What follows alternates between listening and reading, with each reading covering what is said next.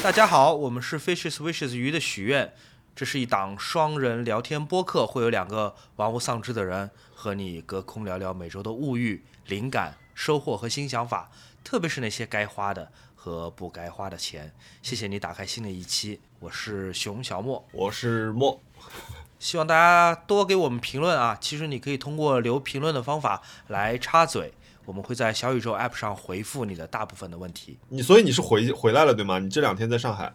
对，我我们上次录音是不是我刚从迪拜回来，对不对？对你那个冤枉钱，迪拜冤枉钱。我们在两次录音之间，你又去了哪里？我去了英国和法国和美国和日本。我的天哪！简单说说你这次旅程去干了什么？是是玩还是什么？我知道你有有一半是玩嘛，对吧？在英国是看了两场演唱会。有两场音乐会，应该这么说，一场是 Brian Eno，那个是正襟危坐在音乐厅里面的演出，非常非常精彩。然后是 Chemical Brothers 化学兄弟的音乐会，那个是嗨到发疯。而且我还见了一些在英国的朋友，有一些是去年疫情的时候逃到逃到伦敦去的，见了很多人，对对，见了很多人很开心。呃，然后在法国就是打工了，我在法国。做了 OPPO 的一场活动的主持人，因为那一周正好是巴黎影展，呃，Paris Photo 影展，所以顺便把巴黎影展看了一遍。哇，比比那个 Photo 上海上海影展还要差，还要差啊！好，非常非常哦，这是个反转。对，当然客户肯定不希望我这么讲，因为他们花了好大一笔钱来在 Paris Photo 做一个露出，对吧？不然才不然不会有这个活动，不然也不会有我主持的工作。但但我看你那个主持很厉害，我看了，嗯，呃，主持还还可以，主持我觉得还不错。但是那个影展本身，我我我我说那影展不好是在于它太老套了，上世纪摄影。总而言之，呃，不太好，地方还没有那个 Photo 上海大。回来之后待了两天，又去了美国。去美国最主要是要看一个音乐节，叫做 Dark Waves，那是个中老年音乐节，就是所有参与的乐队都是在一九八零年到一九八五年之间红过的，他们所有的歌也是差不多是这个时期的劲歌金曲。一九八零年到一九八五年，呃，是有这个强制限制的吗？没有这个限制，但恰好这个风格就是。呃，是八十年代前半叶的红的乐队和红的歌，但我很享受那个音乐节。我为了那音乐节特地飞了，飞过整个太平洋，对吧？然后在美国，在去在洛杉矶待了，嗯，看完音乐节又待了四五天。我第一次去洛杉矶，转了一大圈儿，然后回国来在日本待个四五天，嗯，所以就是去了英国、法国、美国、日本。天哪！上期我们答应要给我们的听众朋友们送出两个泡泡骚啊，我和莫来念一下我们各自在评论区选中的听众的朋友的 ID 以及他们的留言。我选中的是一位叫做牧羊的朋友。哎，小宇宙什么时候也开始显示 IP 地址了？哦，是哦，哎，真的嘞，好怪哦，是，不得不 Anyway，嗯，他不得不吧。这位叫牧羊的朋友，他的留言是这样子的：最近没有把宠物对立的事情放在心上。双十一去取猫粮，习惯性的提前把外盒拆了，提着本体撤退。到家后，女朋友看到没有外包装，焦急的审问似的问说：“你看到快递盒了吗？有划痕吗？有针孔吗？有二次包装的痕迹吗？”然后反反复复开始检查内包。不得不感叹，这样的矛盾和极端的操作为各家猫主人带来多大的压力和恐惧。但愿大家的宠物们都安然，希望这种对立早日瓦解。啊，谢谢牧羊给我们的评论。呃，我想要送给他一个泡泡骚。我选的这位朋友叫配枪抱抱，他说这个月终于提了辞职啦，精神上一放松下来，没想到身体却病了，好难过。一边躺着一边听喜欢的播客。闲聊播客的，呃，闲聊播客的好，就像是我走夜路摔了个狗喵呜，摸索着要爬起来，却正好摸到地上不知谁丢的一片创可贴。我一边感叹那真的是太巧了，一边麻溜的贴到了伤口上。回家打开灯一看，创可贴上印着 “Best wishes”，许愿自己快快康复，快乐生活。那我希望，嗯，这位朋友就是希望此时此刻你听到我们播客的时候，你的身体已经痊愈，然后呃送上我们的许愿小金币，让你以后更加快乐生活。好，那恭喜这两位朋友牧羊和配枪抱抱，麻烦你们在微博哎私信我啊，记得那个发一下你们的小宇宙页面的个呃个人页的截图，以及你们的邮寄地址，这样我和莫可以把奖品寄给寄给你们。是的，嗯。那么我们下一个栏目就是十个问号。第一个问题来自翻离终身。最近学到一个很有意思的词，叫做 “guilty pleasure”，指的是一些令自己有点难以启齿的、不好说出口、违反了自己的人设，但是挺开心的事情。呃，想听听两位主播放下包袱的讲一讲自己的 guilty pleasure。你知道什么是 guilty pleasure 对吧？我我知道这个词，我没有人设的呀。OK，好的，我的 guilty pleasure 其实呃有一样啊，曾经是我的 guilty pleasure。嗯，我很喜欢看社会摇，你知道是什么社什么是社会摇吗？我大概知道。对我很喜欢看社会摇。我开始当然，呃，多少有一些猎奇和呃，我不知道“神丑”这个词是不是太残忍？你简单概括一下社会摇嘛？社会摇就是那种土味的，呃，小孩子的那种舞蹈，他跟着某一种非常呃。中国化的 house 音乐，往往就是那种 嗨歌嘛，就是走什么 house，就是嗨歌嘛。然后有一些夸张的扭动身体，但是节律都比较单一的一个一个一个，我都不知道算不算舞蹈。Anyway，呃，社会摇兴起那几年，大概就一六年、一七年，它正好是伴随着互联网上呃“土味”这个字被发明的过程。在此之前是没有人听说过“土味”这个东西的。然后，因为“土味”这个字发明，在那那时候也出现了一大堆的，呃，营销号，什么“土味拖拉机”啊，“土味老弟”，微博出现了好多那种土味的营销号。所以，就像我刚才讲的，你最开始知道或者说看社会摇，多少是有一些呃看热闹的心态，就觉得啊，这个是含土味的，这个很好笑的，或者说这个呃有点神丑的。就像我刚才讲“神丑”这两个字，有点呃可能有点残忍。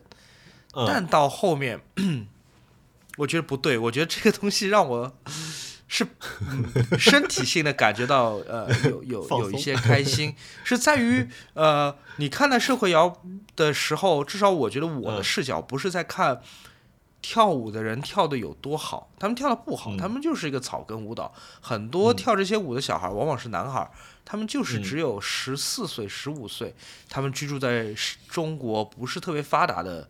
城市，我那时候还有快手账号，我在快手仅仅是浏览，不是呃发内容，但是我是快手呃可能十三年、十二年的用户，我在快手甚至才长期世间一些只有两个到三个粉丝的呃上传者，我还记得我一直在偷偷的关注一个吉林省吉林市的一个高中生。这高中生他没什么粉丝，你感觉他在学校里面也不是一个很受欢迎的小孩儿他个子也不是很高，也不是那种嗯，在朋友当中很混得开，或者在女生当中很吃得香的那种男孩儿然后他一直在上传呃很糟糕的社会摇的视频，真的很糟糕，跳得很糟糕，音乐配的很糟糕，他特效配的很糟糕。但我会关注他是在于。在这种这么土嗨的舞蹈和音乐之外，它的内容有一种很朴素的伤感，你懂我意思吗？就是，嗯，很朴素，他没有在装饰或者是把它美化成什么样。你觉得这小孩就是伤感，他觉得就是他就是没朋友啊，没什么人在乎他，然后他觉得他很努力去学去编排了这些呃社会摇的动作，发到了快手上，也没什么人点赞。他有好几次在他社会摇跟社会摇的视频期间，他有一些只是对着镜头讲话，也是摇摇晃晃的说：“哎，没有人点赞，我觉得我以后可能也再也不会更新了。”对，然后我有好多类似这样的账号，在那几年一直在看。嗯，我觉得会，我会觉得我既然能记得这么清晰，对对对，我会觉得我会在发现别人的生活。我像隔着玻璃窗在偷看别人的生活是什么样的，大部分还是在跳舞，还是那种什么摇花手啊，或者是什么发牌啊那些动作，但它还是会让我窥探到一些我永远不会呃真实经历，我永远不会去了解的那些呃远方的陌生人的生活。我觉得这件事情对我来说是个奖励啊，所以社会要是我一个 guilty pleasure。你看社会摇这件事情被你讲的如此有深度，没有，这只是我觉得很有趣。我我的 guilty pleasure，我觉得真的是 guilty pleasure。虽然我没有什么人设，但是你知道我的 guilty pleasure 就是我喜我喜欢在办公室里面带上我硕大的 AirPods Max。你想你在办公室里如果看到有一个人带着 AirPods Max，你想这个人应该是想要听音乐，然后他可能还开了降噪，对吗？嗯，这种时候我往往是不开音乐的，并且我开着通透模式。啊，是吗？你在偷听？对，这个就其实跟你说的那个，呃，你隔着玻璃窗在看窗外是一样的，呃，或者怎么说呢？这个有点像我在我我在工作的时候，我可能眼睛没有在看，可是我的耳朵就好像在听一个怎么说一个白噪音播客这种感觉。当然，你有的时候会听到一些奇奇怪怪的事情，包括后排两人小声说话，因为这个通透模式有的时候真的很像一个助听器。啊，对。嗯，这是这是我的 guilty pleasure，但我我我很担心我的同事接下来看到这件事情之后，可能可能会知道。呃，下一个问题，江小哀问，请问两位主播现在在工作或者生活中各自在什么平台使用 AI 的产品和服务？嗯，呃，我在那个叫做 Runway 的。AI 视频平台充了一千块钱人民币，哦，呃，那是笔冤枉钱，那是笔非 常大的冤枉钱。我觉得 Runway 在一开始它的 YouTube 的呃营销做得非常好，它展示了一些不可思议的 AI 生成的视频的片段，呃，它不仅仅是无中生有的生成一些视频，它还能根据你上传的一些视频的片段来生成，比方说。呃，粘土风格的、毛线球风格的、剪纸风格的各种各样的视频，嗯，但我后来才发现，这一类平台他们在 YouTube 上展示的，呃，他们的样片都是万里挑一的。万里挑一就是指你的关键词要设置的对，你上传的片段原素材要对，然后你选择的风格要对，运算的结果也要对。才能够。换句话说，它它展示的是一种巧合，是一个非常难以够到的巧合，相当于百步穿杨那种巧合。所以我充了一千块钱，那一千块钱是不能退的。然后我在 Runway 上我生成的所有的东西，我觉得跟准确无关，跟好看、美丽、难看无关，因为它简直是恐怖。嗯，就我上传了一些有我本人肖像的视频。嗯，它会生成一些看起来很恐怖、很觉得不吉利的视频。哦，我觉得一千块钱是白花的。但是，Runway 是我唯一一个充钱的 AI 平台。你呢？嗯，呃，我我我在那个我在 Adobe 用一个叫 AI 的软件工作。对，嗯嗯，Adobe 用一个叫做……算了，哦，那是个梗。对不起，我知道了，我知道这是个梗。那你到底真的有没有在人工智能平台上花过钱呢？人工智能，我在 Mid Journey 花个花过一个月的钱，就是因为 Mid Journey 刚出来的时候，就是就造成那种恐慌嘛，大家好像说 Mid Journey 无所不能，对吧？它可以做出任何你可以脑海中想象的画面。那我想说，哇，这个东西这么厉害。然后我有个我有个同事，也是我好朋友，然后他在北京，然后呢，他就在那儿弄，他跟我说，他说这个东西要改变世界。我想，哇，这么厉害的东西，来掏三十美金试一下吧。然后试完之后，我觉得我用三十美金买到了一种安心，嗯，就是你你知道他会做出什么样的东西，你知道大概会是什么样范围的，就是呃，我觉得它作为一个前期的，比如说我，比如说我今天也用了一下，我我去为了证明一些观点的错误，用了一下它的呃一些功能。那我觉得挺好的，挺挺方便的，呃，然后，但是你说真正的它其实要影响到工作，我觉得一定会啊，一定真的会影响到工作，但是还没有这么快，就是，嗯，那个是我在 Midjourney 上面，然后我今天用的是他的账号，所以我今天没有花钱，很好，嗯，啊，第三个问题，第三个问题有两个问题来组成，第一个是诗雨许公问，好奇熊老师的照片管理方式是什么样的？经常会看到发出美丽的九张手机照，是随便拍拍、随便删删、随便发，还是有固定的时间整理照片库和修图呀？然后另外一位朋友叫优尼克动物园说，我也想问，尤其是熊老师不止一部拍照手机，还有很多相机的照片，如何统一管理？嗯，哎，我先来回答第一个问题啊。嗯，我的照片，如果我是手机发的那种九图，我几乎不会什么留时间去修图或者说调整，我也不会整理我手机里面的照片库。哦，真的吗？成功率也太高了吧？不是不是，只是我不花时间去调整而已。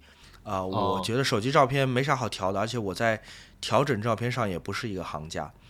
但是我会保证一件事情，就是如果这九张照片。呃，都是，我会希望这九张照片都是同一部手机、同一个设备拍摄的，并且它们都是横幅或者都是竖幅，以及它们的比例是一样的。嗯，我有一个强迫症，就打比方说，如果我发微博，啊，如果条件允许，即便这张微这条微博，比如我讨论一个拍卖，讨论一个摄影拍卖，我里面所有的图片有我拍的，有网上找到的官网的图。我都会把它们先裁成一样的比例，比方说都是四比三，或者都是十六比九。这样的话，当我的读者在滑动这些图片的时候，他们不会看到这个图片滑动的边界处，呃，上下像素宽度的不一样。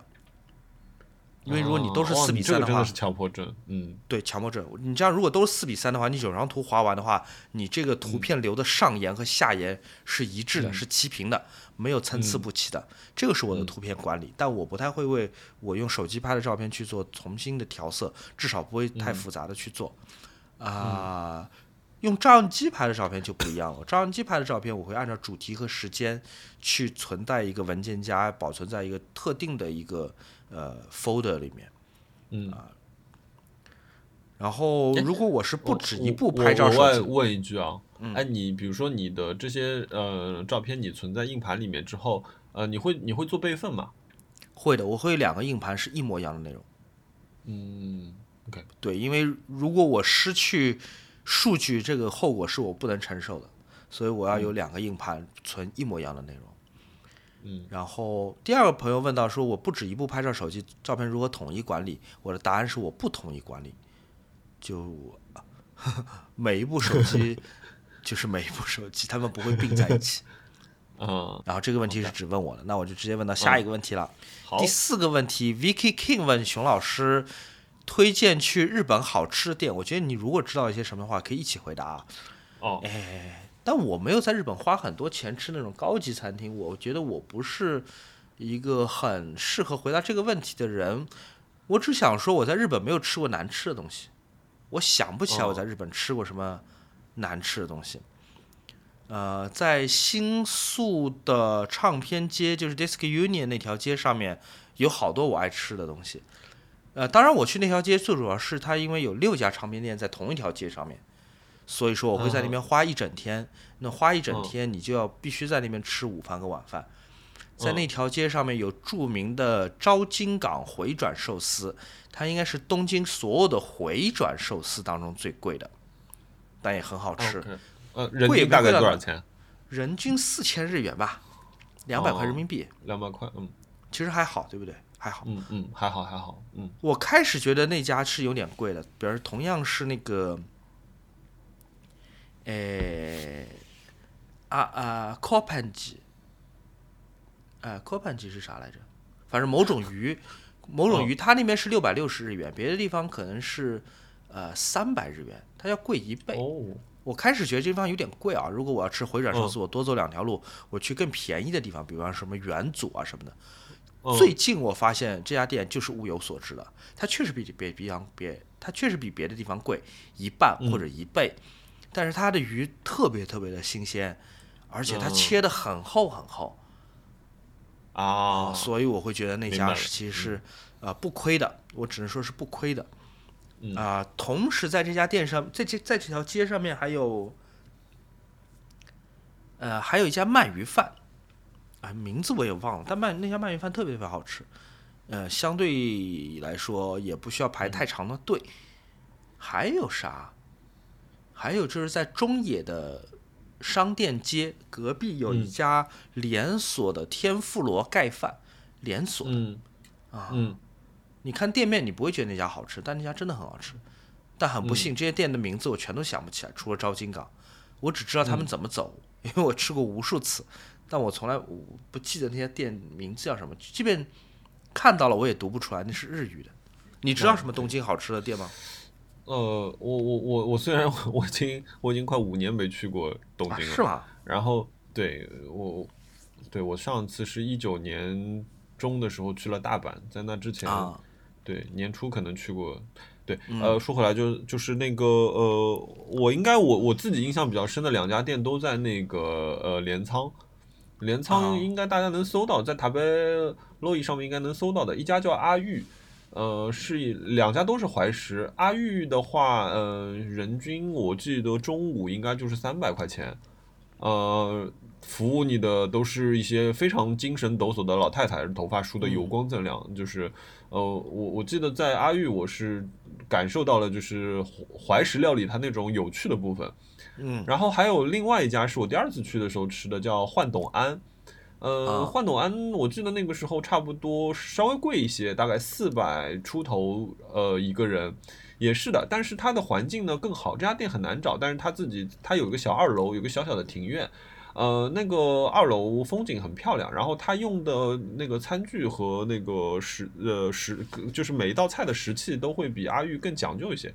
但是我就是记得那个那次我在阿玉吃完饭之后，那个呃老奶奶她就把那个我们剩下没吃完的那个章鱼章鱼饭就给我们就是搓成了一个个小饭团，然后给我们放在了一个包袱裹里让我们带走。哇，我这个这个这个体验真的是太棒了。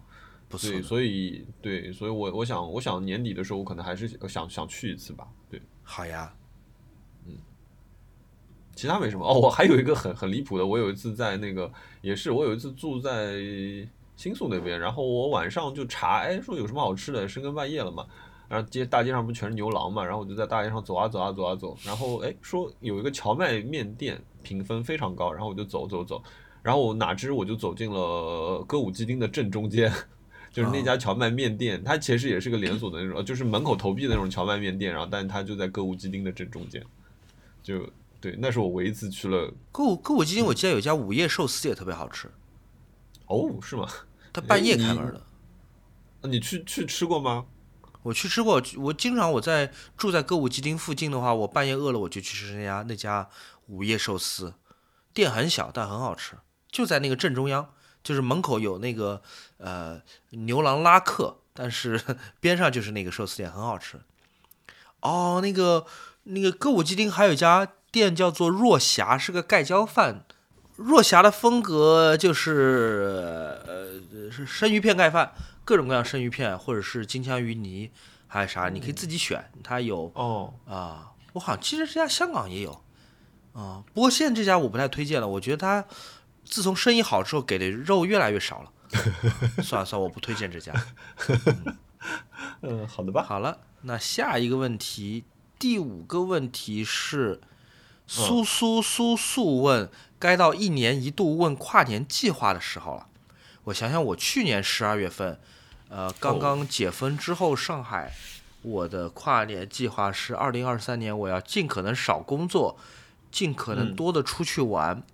嗯实现了一半，就是我今年工作特别特别的多，但我也确实也在尽可能的出去玩。我今年去了两次土耳其，我去了两三次迪拜，三次迪拜吧，两次迪拜，对不起，去了四次法国，去了四次日本，然后还去了美国，去了英国，去了意大利。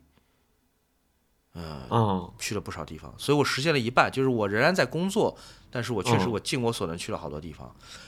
二零二四年我的计划，你怎么记得的？你是不是看小抄了？不是不是，是因为我记得去年年底我要重新嗯周游世界那种渴望特别特别的强，我觉得那个时候很多人都有这种渴望，就我们一九年之前，我们一年能出去玩那么多次，突然之间连续好几年哪儿都去不了，就那种渴望特别的强烈。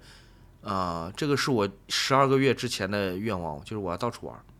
嗯，那二零二四年，我想我想看尽可能多的演唱会。就我不只要出去玩，我要看尽可能看音乐会和演唱会。我其实已经买了好买了一些二零二四年的票了。啊，哇，对对，啊，这个是我的计划。我的话，我我其实，嗯。我我觉得我可能到了二零二四年之后，我就还剩一年吧，因为我之前定了一个两年的计划，就是我我两年之后必须要离开，就就就不想再上班了，就是，嗯嗯，对，其实也是因为这个，其实我我的整个二零二三年吧，前面的十一个月我过得非常赶，呃。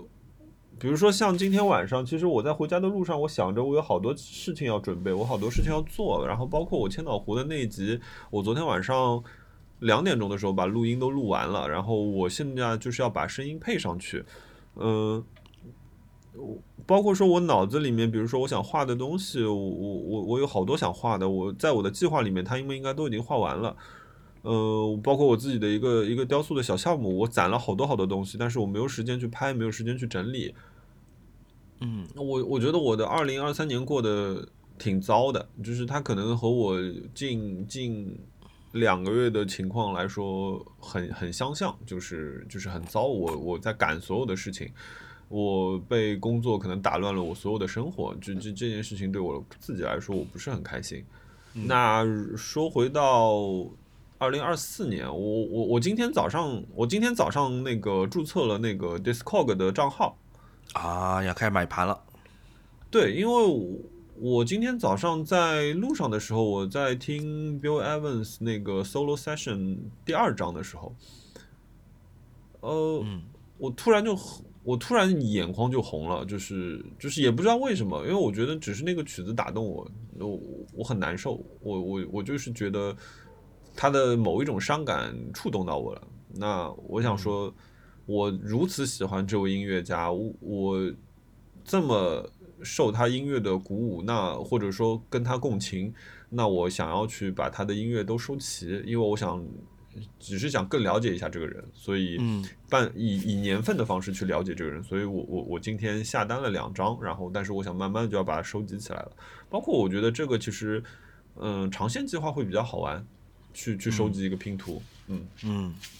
另外就是，呃，我想要能出去玩。其实我一个半月前我就拿到了日本签证，然后至今不不止一个半月，我可能两个半月前我拿到了日本签证，可是我至今一次都没有去过。呃，我很想去，然后可是每当我好不容易有一个周末闲下来，想想做些什么的时候，我就觉得说身心俱疲，你你。你做不动了，或者说你也没有这个能力再出去玩了。你想说，我今年的休假，我今年统共大概就休了八天的假，然后我剩下的假期大部分都要浪费了，而且还很多。我剩下假期可能够我一个月都不用去上班了，但是没有办法，就是这这些东西你只能眼睁睁的看它就流失了。对。所所以说回来啊，说回说回积极点的，我二四年的 愿望，我要出去玩儿，我要跟熊老师一样，我要出去玩儿，对，很好，然后我很很支持了，能让自己下定决心，就是离工作更远一点，就是就是专注把自己的事情做好，嗯，呃，亚儿，z z z y y 问江浙沪附近的哪里的秋天比较美呀？有没有好玩的地方推荐呀？熊老师，熊老师不玩江浙沪呀？江浙沪我玩的比较多。江浙沪好像我就是安吉那边去过几次，但除此之外没什么意见了。安安吉是美的，安吉是真的美。我我觉得安吉，而且安吉很大嘛，所以安吉其实你有好多地方可以玩。然后前几天啊，但现在已经不是秋天了，就是呃，其实如果有机会的话，国清寺的秋天是特别美的，因为国清寺他们整个那个寺庙，它那个颜色就是那种。呃，棕黄色的墙壁，然后，然后又有一点点斑驳，又有点青苔，就很美。而且到秋天，他们门口他们自己种的那片田会，呃挂穗会黄，就是特别漂亮，所以我我我我很推荐这个地方。然后它的山上也很漂亮。然后说回到那个呃安吉。安吉的话，其实最近这段时间，如果你去安吉骑车的话，是是很漂亮的，因为就是满山的那种红叶嘛，然后又有叶子飞落，其实你在一路上骑起来感受是很棒的，又可以爬山，特别是天荒坪啊、大余线啊这种比较知名的线路。呃，然后还有一个地方是太子湾，太子湾上有一条线路叫华浪线，中华的华，海浪的浪，华浪线，你可以在那个地图上搜一下。呃，那个也是一条就是自驾非常漂亮的线路。还有我想到的是，刚刚那个说到的那个那个那个那个那个天台山附近有一个叫安基山的地方，那个地方其实是很适合你，比如说你自己开车上山搭个帐篷，然后等早上的云海。那个地方很容易出云海，所以也是个很漂亮的地方。还有就是，我觉得百去不厌的一个地方就是千岛湖。就是特别是如果你不是在一个旅游旺季的时候去千岛湖，一个方面成本比较低，另外一方面你你如果自己开车去的话，周边的路况都很好，周边有很多山你都可以上去。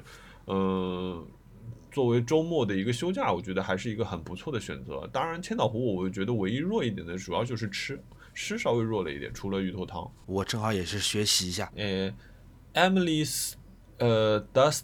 特 bin 不不知道这样念对不对啊？他说，呃，去参加活动应该如何 social？每次 social 都不知道该说些什么。哎，有请熊老师来回答这个问题啊！让我来回答。这个我我这个这个我感觉你很擅长呀。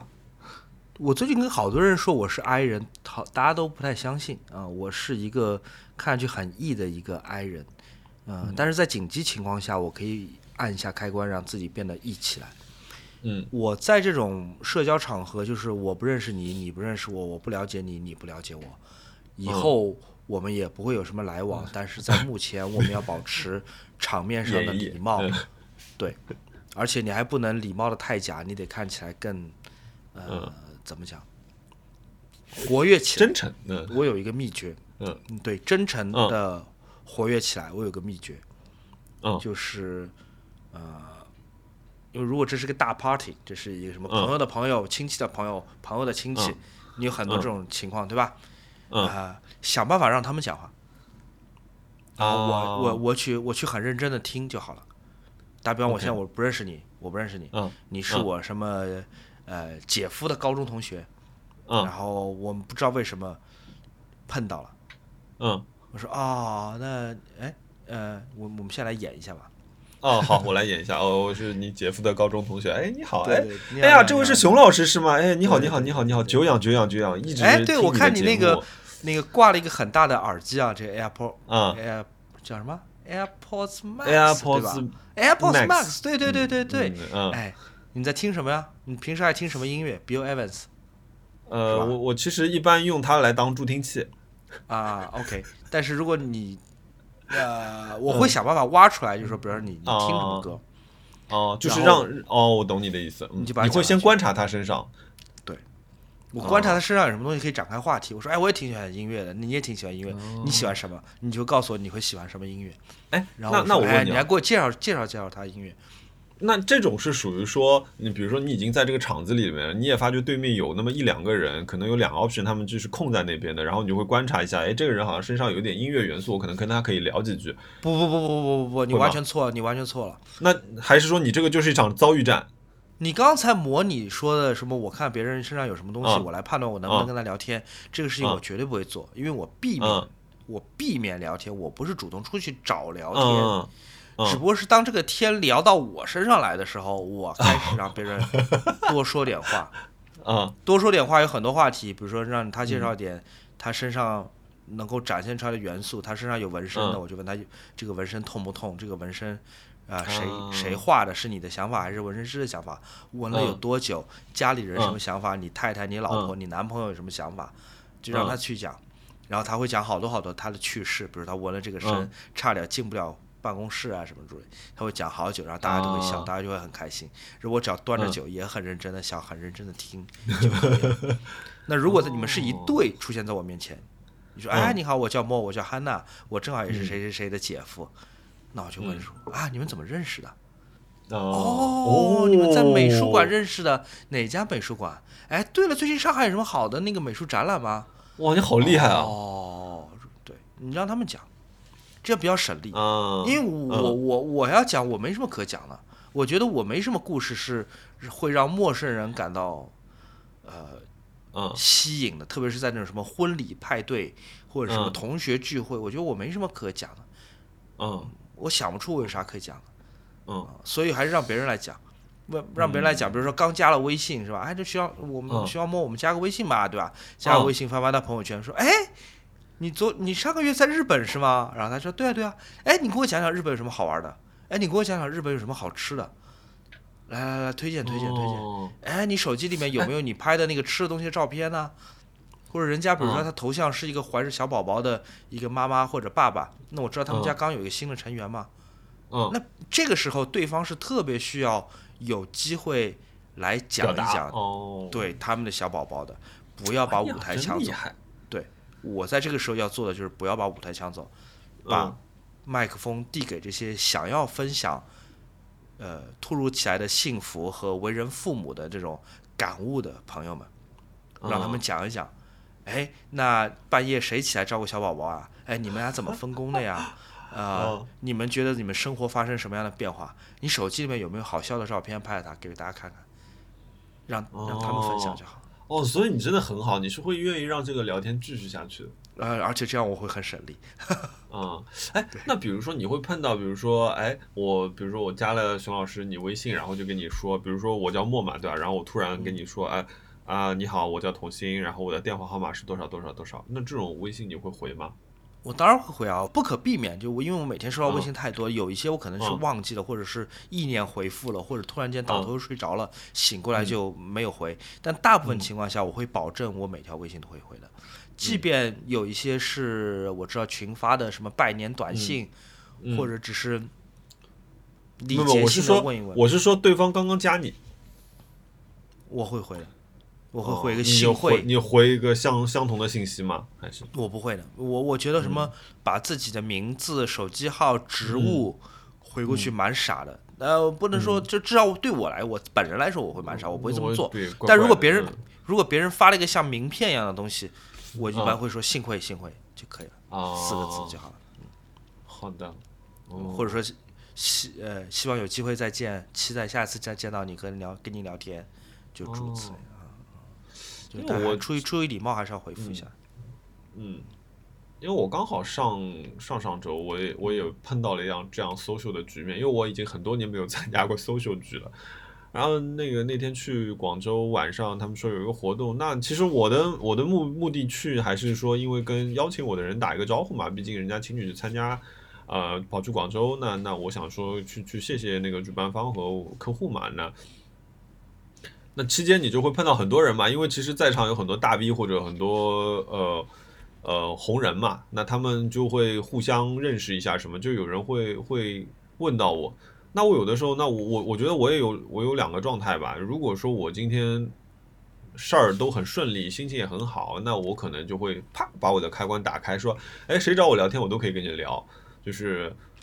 接近于熊老师吧，等等对方先抛出一些话题来，那那那再想想。但对，因为我这个其实就是类似于熊小莫模式或者王小光模式这种一个开关，一张 一张卡插插进去，然后我砰我就变人了，对吧？因为我这个对我来说是一个很有用的心理暗示，我就会想，我有的时候想说，哦，呃，熊老师碰到这个情况下，他他到底会会说一些什么？大概会怎么样？我要不或者比如说，哎，最近我跟邹指导聊多，我就想说，哎，邹指导碰到这个情况下面，他会发生什么样的一个反应？就是我会想想这种。那但是呢，这次去呢，因为我真的很累，就是就变成说我我变成了一个，你知道，在 party 里面，一方面手上有酒，一方面手上有烟，是一个很方便的事情。嗯，因为抽烟的时候我可以不说话。嗯。所以呢，有些人就有一些真的大家很注重这个、很需要这个场合的朋友呢，他可能会说：“哎，你这个人好像不是很想讲话。”他就会也会有这样一个机会，他就走了。所以我我就会一直把烟放在身边。啊，明白了。对，我特别不想讲话的时候，我就会把烟拿出来。可以，呃，下一个问题，呃，哎，这个问题你也问了。我来看。哟，黄黄黄黄问，好奇熊老师买贵重物品的时候会贵重物品的时候会留包装吗？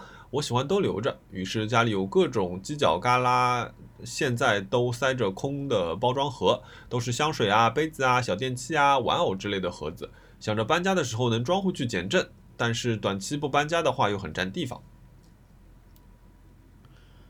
我除了表的盒子会留着，因为表的盒子跟价值相关，其他基本你所有东西都不留。什么手机的盒子、电脑的盒子，我全都不留的，到手就扔。呃，到手就扔，这个是你保持家里面干净，然后，嗯，一个很重要的原因就是你没有多余的东西堆着。嗯，嗯，我有两个柜子，那个这两个柜子塞满了之后，你要放新的盒子的话，你就得从里面选一个扔掉，所以还好，它只占了我两个柜子。OK，但是如果香水，我肯定是不会留的。香水的盒子，你对，我想不到任何场景下这个香水盒子会搬出来重新利用，对吧？对，不可能，真的到一半去送朋友，应该不至于。但是我们不得不说，有些香水盒子确实做的挺漂亮的，对吧？那有我过开始会所有的漂亮东西都留着。那有的时候会觉得，哎呀，有点好看，不想扔掉，多好看。对，但实际上真的没有用，因为我就算以前搬家的时候，我也是用气包袋包的香水瓶，不会再塞回盒子里了。嗯嗯。好，下一个问题，哎哎，邹成五五九问，他说最近想买新轮子，请推荐一下。呃。我我不知道你想买几个轮的轮子啊，但是我买了，我最近确实买了一堆新的轮子，我买了那个 Vortex 那个博士轮，就是那个呃自行车的轮子，他们新出的一个叫 N 五的一个款，就是前轮是五十的框高，然后后轮是六十的框高，那号称说是那个现在线下当下最牛逼的六边形战士，所以我我我买了这对轮子，而且我觉得。我最近其实，在自行车上面，我买了很多国产、国内设计的一些产品，我觉得都很好。所以，而且我自己的另外一辆自行车，我的那个 P 纳，我去千岛湖比赛用的就是呃 Vortex 老款的 N 六，我觉得这这个确实是一个很棒的一个轮子，所以我我这次又继续买了。所以，如果对啊，你想买，你你比我知道在哪里买。最后一个问题。挚爱西洋菜问说：“想问莫去广州吃了什么好吃的？还有熊老师最近吃到了什么好吃的吗？”我让我来一个一个想想。哦，熊老师天南地北吃了真的好多好吃的。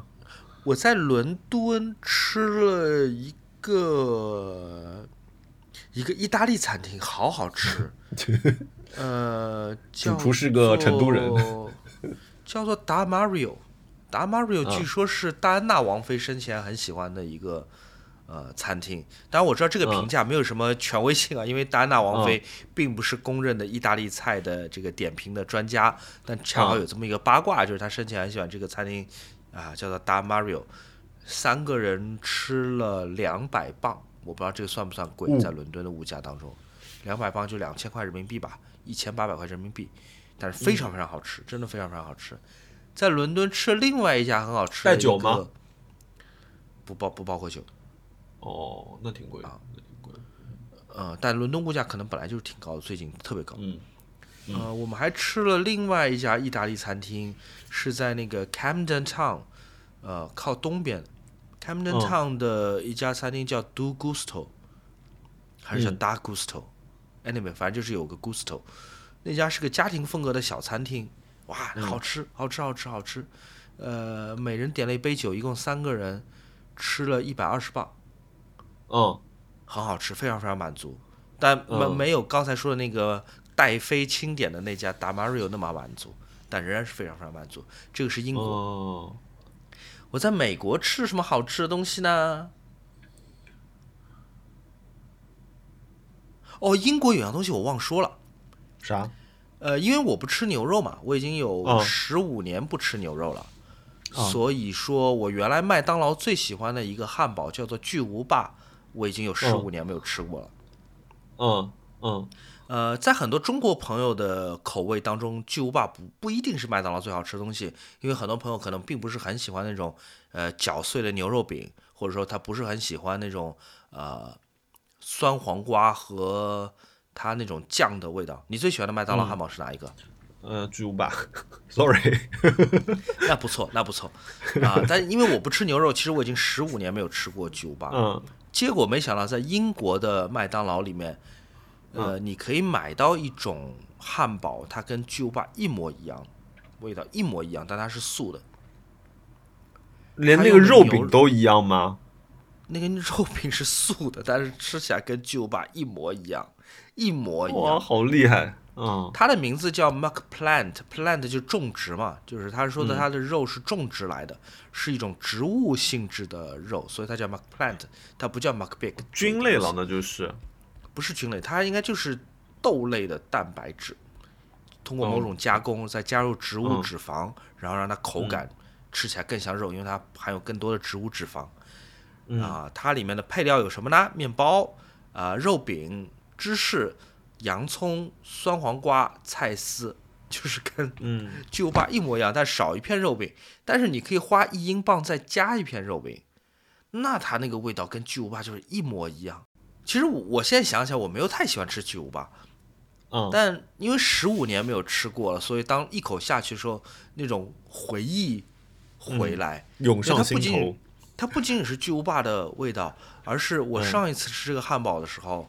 我上一次体会这个味道的时候，对我是跟谁在一起？我当时有多大？我在做什么？我我每次去麦当劳的话，百分之六十的几率选巨无霸，百分之四十的几率选板烧。嗯，美国，美国我啥好吃都没吃到。啊？你在日本吃了四块手表呀？哎呀，你很烦。刚才是软。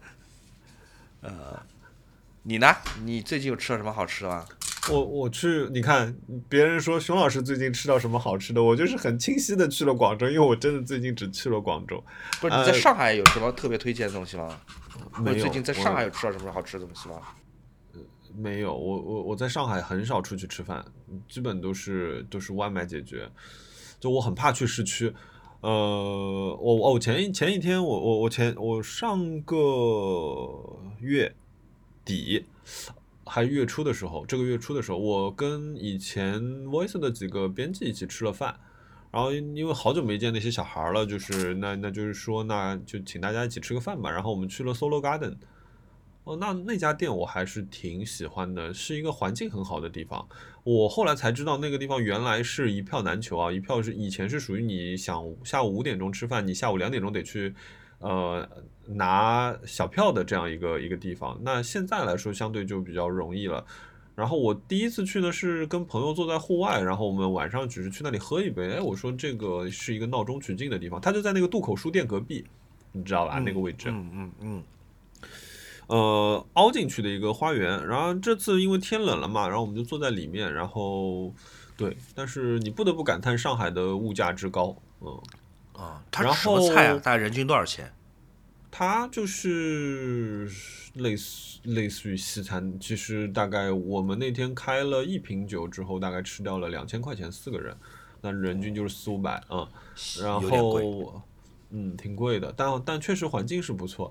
然后还有去就是去欢桃，我最近欢桃去的比较多，因为一方面我可以走后门嘛，对吧？就是给给老板娘发个消息说能不能哎给我留个位子。然后，嗯，其他没有，在上海很少。然后，呃，广州的话，我第一天晚上吃了炳胜，呃，反正我们去晚了，我们七点去的时候，基本上什么乳鸽啊，什么什么什么汤啊，反正一大堆那种他们的招牌都没有了，所以就是快速的，就是填饱。但是炳胜很贵，我们三个人吃掉了一千六百块钱，我记得是。天哪！哦。很贵，粤菜嘛，你知道粤菜贵起来真的很贵，嗯，然后第二天我们就去吃了一家，是是我有一天发微博，我说，哎，我说我要去广州，大家有没有什么好吃的餐厅介绍？那就有人介绍说东兴饭店很好吃，东边的东，兴旺的兴，东兴饭店。那我觉得觉得我就去了嘛，然后还是我们三个人，然后我觉得很好吃，然后它有点像那种。上海的那种国营餐厅的那种感觉，然后里面的就是桌椅板板凳啊，都是那种还是铺着那种就是怎么说，呃，桌布的那种，怎么说带一点花边桌布的这种，然后呃，里面还挂着各种获奖啊，然后各种大家的那种感言啊，这种的类型的餐厅，然后服务员也都很亲切。那那个餐厅就是很像上海的餐厅，就是它菜量也很大。就是我还怕那两个跑步的人饿着吧，我就点了一大堆，结果真的是一点都真的没吃完。然后那个就很便宜很多了，我们三个人才吃掉了四百五十块钱，真的是我的点的量已经超过了。我觉得我至少大概三百五十块钱就已经吃饱了。嗯。广州好吃东西还是挺多的哦。广州，嗯，这次唯一可惜的就是没有时间去那个喝早茶，因为我第一天有有活动，第二天一大早我就赶着去车展了，所以都没吃到早茶。好的，以上就是我们的十个问题，是十个吧？我数一数啊，一二三四五六七八九十，对，真的是十个问题。好，下一个栏目 真的是十个。冤枉钱，我们这样吧，我们来问一问，在餐厅点酒算不算冤枉钱？我觉得这个问题很好，是因为，OK，呃，你刚你刚回答问题讲到，呃，我们其实都讲到我们在餐厅点了酒，对吧？而且我们其实我们也都不傻，我们也知道餐厅里面的酒往往是外面你超市或者电商买酒的三到五倍，三到五倍。嗯，但你不能把酒带进去，对不对？大部分情况下你不能把酒带进去。那么有两种做法，一种就是硬着头皮就点酒，嗯，可能是点瓶或者是点杯，还有一种就是哎，那个我还是点了牛排、海鲜、生蚝，但是我不点酒，我只喝水，然后我回去自己喝，然后让他们在胃里喷喷 在一起，混合一下是吗？对，也算是一顿。你觉得餐厅里面买酒算不算冤枉钱？呃，分得看跟谁。如果比如说我我我我最近有两顿吧，一顿是跟以前的那些小朋友，当然当然大家都都挺厉害的，我不能应该老叫他们小朋友，可是因为就是刚认识他们的时候，他们都是小孩儿，然后那个呃，因为我挺挺喜欢跟他们在一块儿的，所以那就是你肯定是希望那一晚大家就是开开心心的嘛。我们好像点了两瓶酒，好像还还是几瓶，我不知道，我到后来喝的稍微有点大，但是基本上就是。如果大家想喝下去的话，我们就继续喝下去。我们那天是喝到最最后一桌了，反正啊，这喝到人家来跟我们说我们要他们要打烊了，然后我们才走的。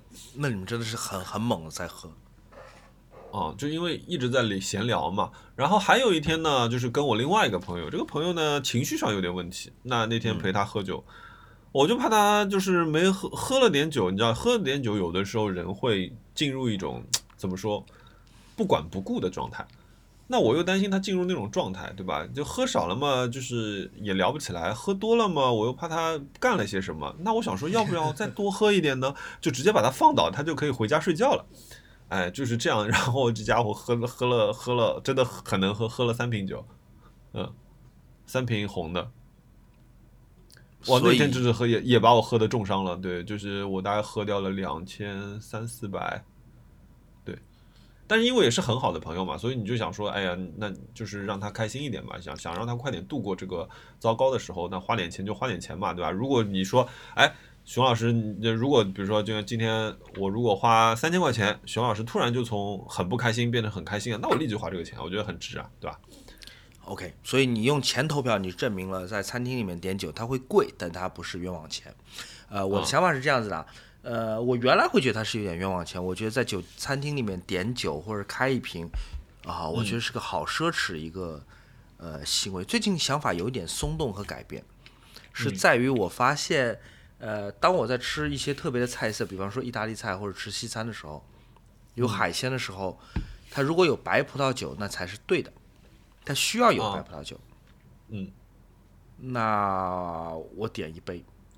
它肯定是比外面买贵，但它也贵不到哪里去。点一杯酒大概八欧到九欧，九欧元多少钱？七九六十三，七六嗯，六七十块钱，差不多。嗯，对，它当然不多了，它就是一小杯酒，但它能让我这一餐嗯被提升上去，被 boost，被被被提升上去。我觉得一个完整的体验，对吧？对，它它不划算，但应该要有。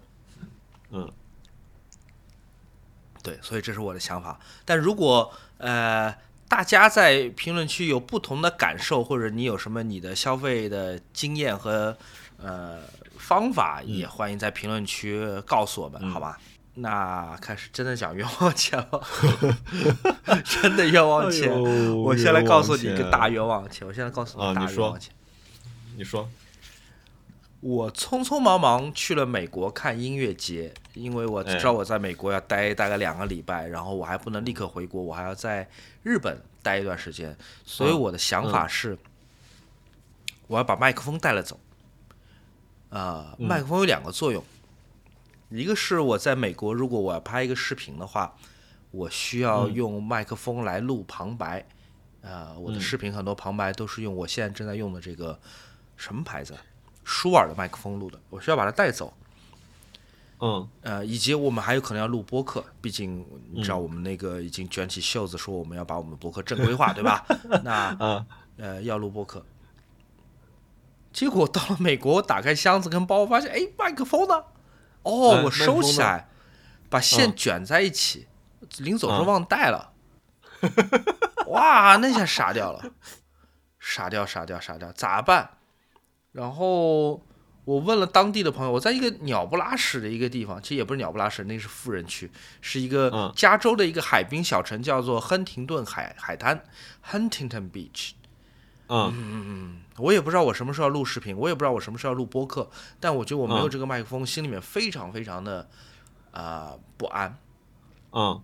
然后进高人指点，对，因为你在当地是个很小的城市，它是个旅游城市，老年人城市，啊没有任何地啊方可以买麦克风的，所以经高人指点说，你可以去亚马逊买，亚马逊你第二天就能到，嗯。所以我就买了一个 Prime 的会员，啊买了一个亚马逊 Prime 的会员，然后我知道这个麦克风在国内买要便宜一大半，在美国买是很贵的，因为你还要再加啊州税，嗯要加州税，要加消费税，然后，嗯、就就是贵，还要加运费，对吧？我们在国内已经嗯习惯了，我买东西免免免费包邮，在美国还要加嗯运费，反正总而言之，你要它次日到达，它就是得嗯这么贵啊！我嗯买买买买买吧，买吧。嗯然后我在美国转了一天，对吧？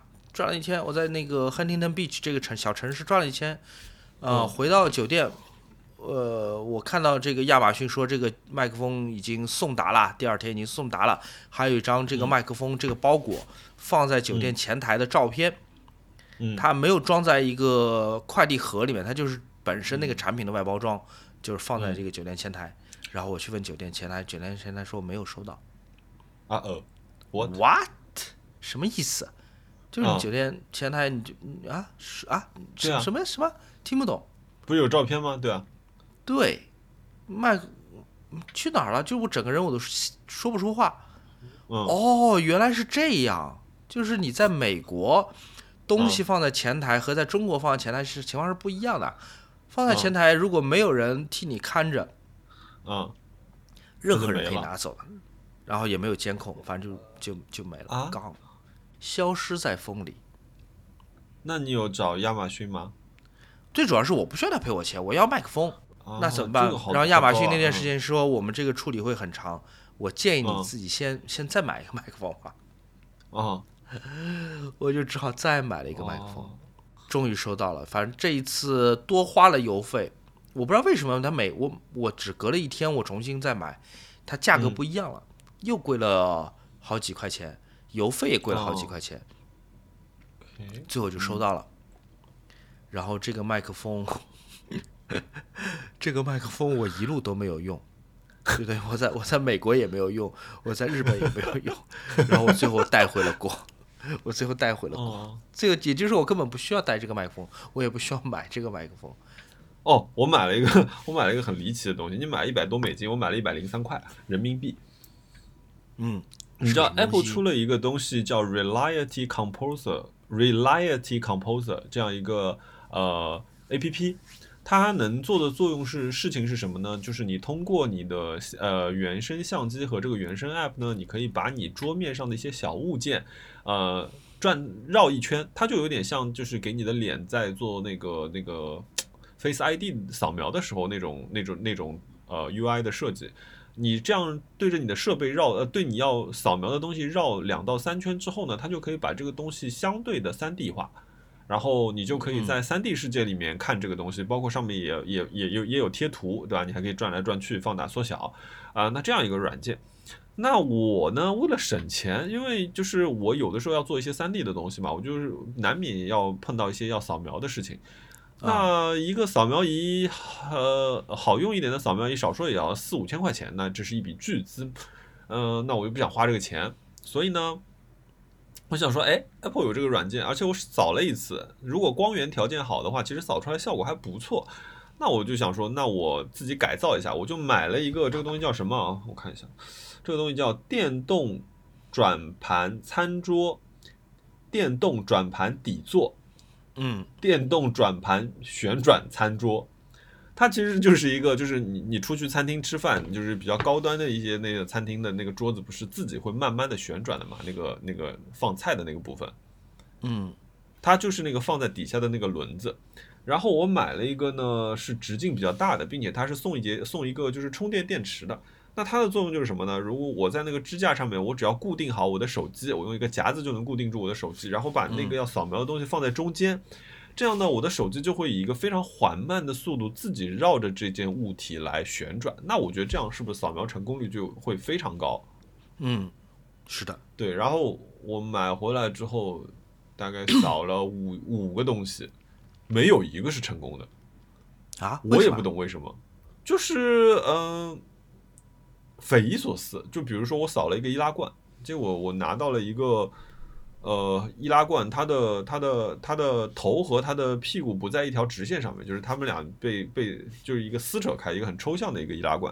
然后我又扫了一下那个，我我那天扫一个什么？我扫描一下我的那个呃，Sonos 的一个音箱，因为我想给它做一个底座。哇，接触扫出来整个就是歪七扭八，就是而且因为因为这个东西又是放在那个呃那个转盘上面，然后我在转盘上面又放了支架，那个。它其实扫到扫到的角度很有限，而且这个东西得非常小。这个因为我这个转盘的尺寸，这个转盘大概我想想看，大概六十公分宽吧。可是因为你的半径只有三十公分，所以你又要用手，要考虑到手机的摄像头的对焦距离，然后又要考虑这这个物品。其实这个我能扫描的东西，也就是差不多。比一个一点五个易拉罐的大小，所以就是其实就没什么用。所以然后这个东西又很大又很占地方嘛，就是搞得我们家像一个专业的餐厅一样。现在我也不知道该把这个东西放到什么地方去。那但是他又花了我一百零三块，我就不能说我扫了扫了五次啥东西也没扫出来，我就把它扔下去，那个不太合理。所以现在就是它就对在我的书房里躺着。有没有可能是苹果的那个手机的问题，不是转盘的问题？同样的东西，哎，我用手扫反而效果更好一些，我也不懂为什么。啊，好吧，嗯，对，可能是速度的关系吧，光源啊，速度可能都有一些影响。对，这个是是是我买了一个很很扯的一个东西。然后我还买了一个东西，哎呦，但这个东西比较便宜吧，就是我花了二十九块八买了一个从云南买了一些自然成熟的香蕉。然后这个香蕉大概拿到手有一串，大概一串算九根吧，三九二十七，大概有二十根香蕉。然后这拿到的时候，这二十根香蕉都是绿的。呃，那我想说，就是我很天真的觉得说，就是等它慢慢变黄的时候，我就开始吃嘛，对吧？可是你要知道，香蕉变黄的速度是很快的。呃，他们整个变黄的过程大概只用了三天，就是说我从一开始没有香蕉可以吃到必须得把这些香蕉全部吃完，只有三到四天的时间，然后以至于到最后我只能在办公室里发香蕉，到处找人发香蕉，感觉怪怪的。但是，对，呃，嗯，对，其他好像没了，主要是这两个。嗯，我还有一个冤枉钱，是真的。嗯，你说，你说。我还有个冤枉钱是，我觉得可以跟你讲讲，因为美国是个小费社会，你知道的对吧？啊啊，对对对，就是你吃吃饭，然后我好怕这个东西，喝酒，对对，就然后让我觉得毛骨悚然。但是出租车也要小费，你知道的吧？啊，要要对，知道。对，打车也要，出租车也要小费啊。所以当年 Uber 在美国崛起的时候，它的一个卖点之一就是，呃，打 Uber 不需要给小费。啊。呃，Uber 现在也有小费的功能，就是你要给也可以给，但是你其实你可以只付完车费直接走人，不给小费是 OK 的，是 OK 的。OK，所以我在旧金山，呃不是旧金山，我在洛杉矶一直在打打 Uber，我从来不给小费。我问了美国人，美国人说他们周围都不给小费的。嗯啊、理直气壮。那 但是我在洛杉矶有有一趟车，那趟车挺远的，要一个多小时。那辆车的车费，嗯它事先的估算是八十美元，事先嗯估算八十美元，那还挺贵的啊。但是因为你在洛杉矶，你你没有自己的车，然后你要嗯去远一点的地方，你可能还只是打车比较方便啊，也比较安嗯全。嗯那个车上来接我之后，哎，司机对我特别热情，是一个、嗯一个白人的女性，嗯嗨，然后问我说你的名字叫什么？我说叫小莫，小莫啊，What a beautiful name，很好听的名字。然后，OK，嗯对，就有一些小聊天，然后他也讲到说他是呃做艺术的，他说他是艺术家，他是嗯画家。他说，因为看我也看上去很像是艺术家，我不知道为什么他哦说这种话。他说他看我也很像艺术家，所以你知道吗？他也是做艺术的。嗯哎，我想你不是开车的吗？你怎么？原来你偶尔也做艺术。但嗯 anyway，我说我瞎聊了一下。那他说他艺术之路有一点停滞，是因为他呃两年前他的先生因为癌症去世了。哦，sorry，嗯我就想，哎，这个按照这个礼仪，英语的礼仪，我应该嗯怎么说？就是是说 sorry sorry 吗？还是说是 sorry 这个词吗？还是是还说？，I'm sorry for your lost，嗯但他不是最近刚哦 lost，、对他不是最近刚 lost，、说立刻说 I'm sorry，对于一个陌生人来说，我只是乘客跟司机的关系，会不会又显得太嗯努力？所以我我我其实把握不好到底用哪一个字，或者是用哪一种约定俗成的呃、呃说法，但我觉得他从后视嗯镜里面能看得出来说，就是我我我的表情表达了我要说的，嗯啊、然后他又讲他自己的呃不太顺利的这个这个这个生活，嗯反正讲了一路，然后问我中国的生活怎么样，我我是做什么的？哦，你是摄影师啊？那你做一单多少钱？你是拍婚纱的吗？我说我不是拍婚纱。啊，你是？那你是拍什么的？那我很难跟他解释我到底是干嘛的，对吧？我就说，我嗯说那个，我帮我帮我帮我帮相机厂商拍样片，嗯对，不准确，但是差不多，我猜他能够嗯明白。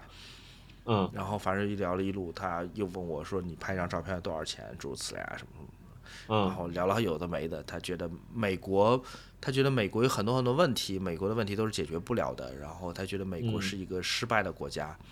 然后嗯他说到，他说：“你知道吗？其实川普也没有那么坏。”这个我还挺意外的，因为加州其实嗯是一个民民主党票仓。嗯 而且你想经历过二零二零年参与煽动那个华盛顿的国会的这个骚乱，嗯我不知道川普现在还有粉丝，我完全不知道川普还有粉丝。嗯 Anyway，他说了一些就是我我作为一个外外国人，作为在美国的外国人，我完全我不熟悉也不不应该参与的话题，但反正我就听。嗯然后在下车前，他第二次提到了她两年前她的丈夫患癌症去世。啊他说：“你知道吗？两年前我的先生那个患癌症去世了。呃，这是他在哦整个行程当中第二遍讲。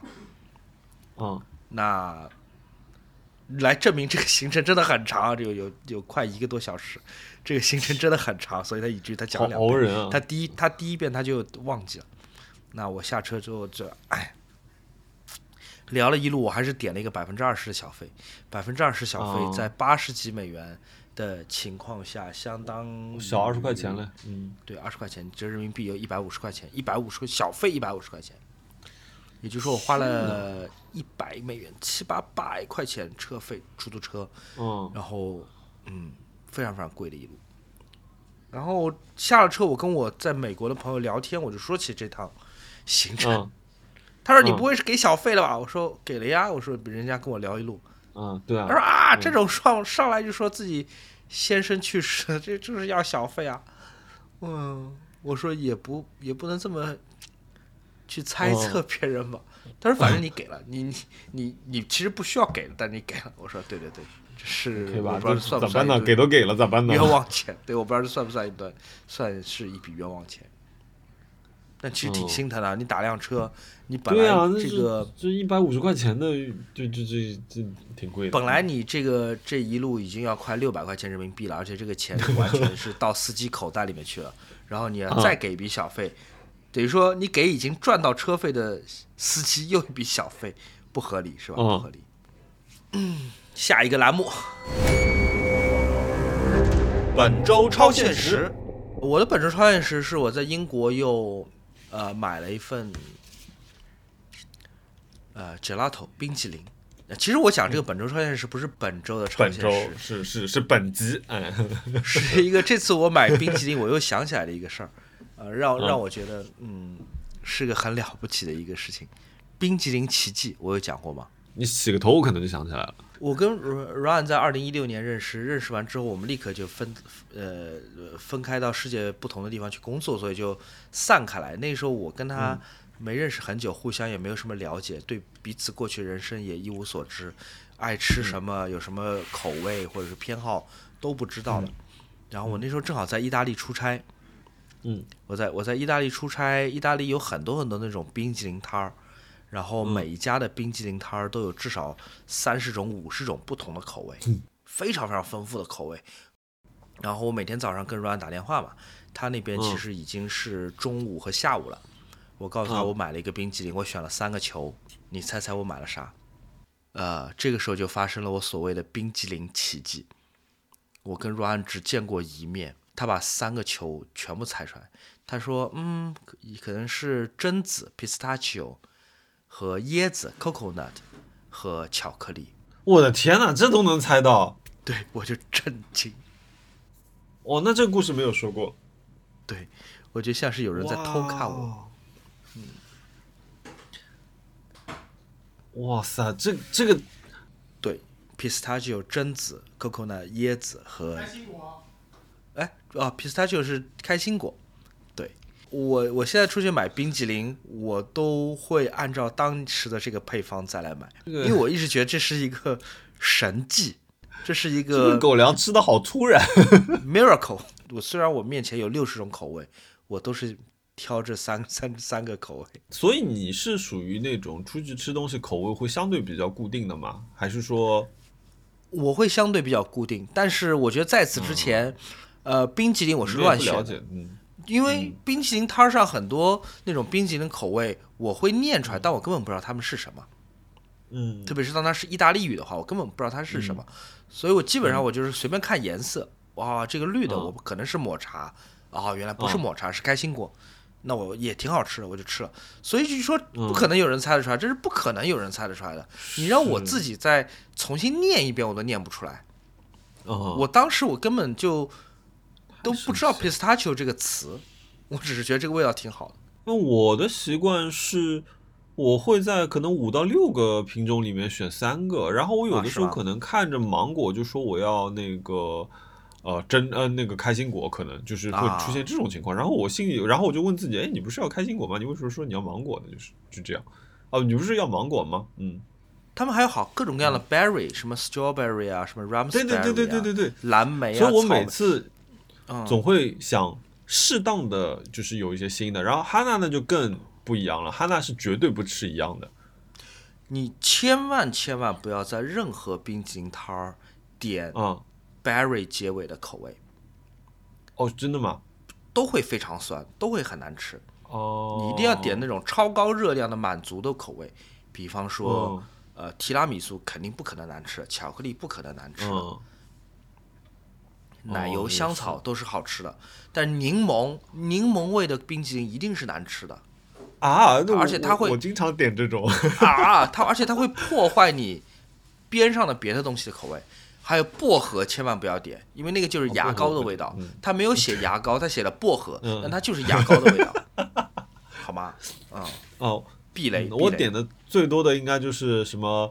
呃，哎，你刚刚说那个嗯莓果类的，比如说什么什么啊蓝莓啊、覆盆子啊，啊对啊，然后那个就是那个就是粉红色的冰激凌，里面有一粒一粒你咬不动的小小的籽，哎哎那个就是那种、哎哎那种东西。哎，哦，然后还有柠檬啊，这都是我会点的东西。呃，送给我我都不要，好可恶。还有西瓜，西瓜味的冰淇淋很难吃。哦，这这怎么想？无法想象，我天哦。嗯，西瓜类的冰淇淋里面，它因为它更像冰霜，而不像不像那个雪糕，它的油脂会嗯少一些。最好吃就是，我觉得就是可可、咖啡、巧克力、提拉米苏这种深色的嗯口味的冰淇淋。哦，你是这种想，因为我有的时候吃杰拉多的时候，我就会想吃一些清爽的。清爽的。嗯，你下次点自来水口味的杰拉头好了。自来水，自来水加薄荷是吧？对，自来水薄荷就是早上刷牙。Anyway，说说你的本周超现实吧。啊，那那我既然就是我们本我们本周的播客有 Miracle，那我就来承担本周我们播客凡人的这个部分啊。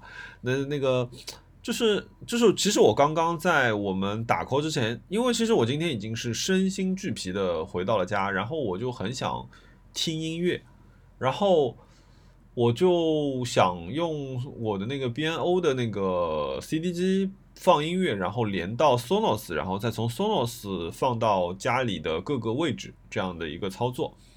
但是呢，我的那个 Sonos 的那个那个类似于一个小功放呢，哎，它就断网了，我也不知道怎么办。然后我试了很多种办法，然后跟着他的 app，他的 app 不断的叫我拔掉我的路由器，再插上，拔掉再插上，然后按哪几个键怎么样？那我觉得大概率那个东西可能坏掉了。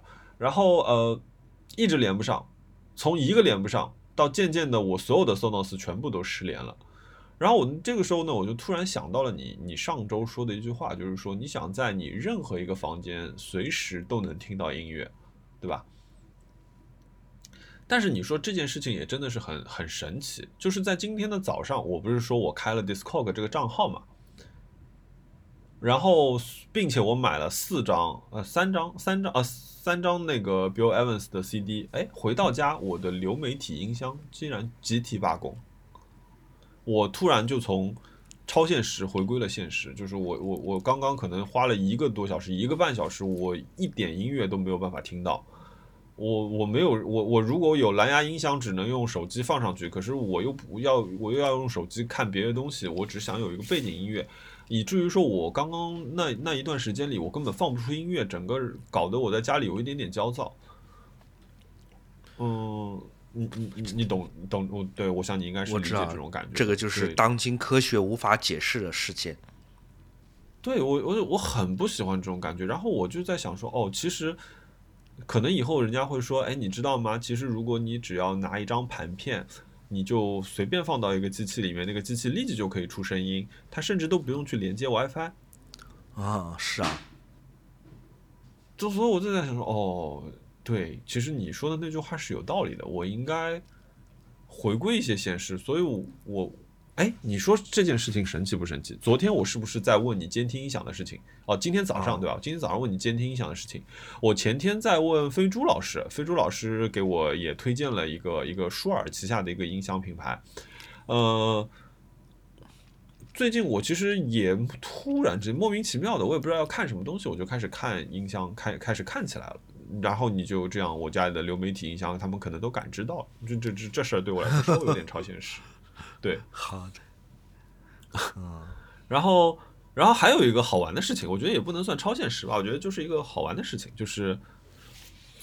那我这次去广州车展的时候，其实还参加了 mini 一个活动嘛，它叫那个 mini lab，然后他们其实请了一些 mini 的车主啊、爱好者啊，然后还有一些他们的那些 dealer 啊，还有一些他们的改装改装车呃车厂的那些店主啊，去大家坐下来聊一聊，就是对于这辆车或者对于新的车子大家的一些想法，看到之后什么感受，然后大家觉得说怎么样去定位它的市场或者怎么样的活动，大家会更愿意来参加。